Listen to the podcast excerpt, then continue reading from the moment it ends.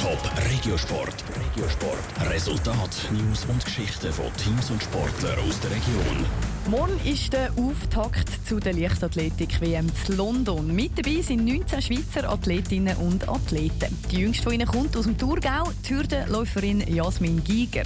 Wie hoch sie ihre Ziele an der WM zu London steckt, das ist das Thema im Regiosport mit Michel Bursche. Die Thurgauerin Jasmin Giger ist die jüngste vom Schweizer Team, die an der Leichtathletik-WM zu London um einen guten Platz kämpft. Mit gerade mal 17 ist das die erste Elite-Weltmeisterschaft für die Hürdenläuferin.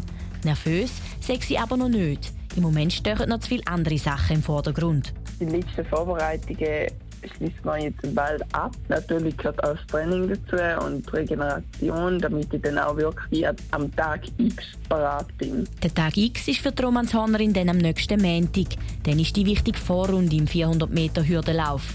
Das Ziel für den Vorlauf setzt sich Jasmin Giga aber trotz dem Leistungsdruck nicht zu hoch. Natürlich versuche ich mein Bestes zu geben und auch einfach Freude daran zu behalten, die verschiedenen Erlebnisse aufzunehmen. Und mein Ziel ist, einen guten Rhythmus laufen zu können und auch eine gute Zeit. Ihre neue Bestzeit hat die 17-jährige Thurgauerin erst aufgestellt. Und zwar an der U20 EM vor zwei Wochen. Dort hat sie ihre Laufzeit um eine Sekunde 52 können verbessern und hat Goldmedaille abgeräumt. Trotz dem grossartigen Gefühl, das sie von dort mitnimmt, sehe die WM in London nochmal ein anderes Kaliber.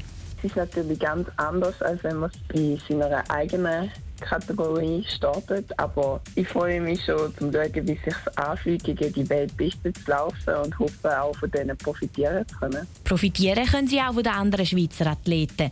Das vor allem, weil die gute Stimmung im Team eine gute Ablenkung ist. Die WM zu London fängt morgen an. Der 400 Meter Hürde Vorlauf von Jasmin Giger ist dann am Montag.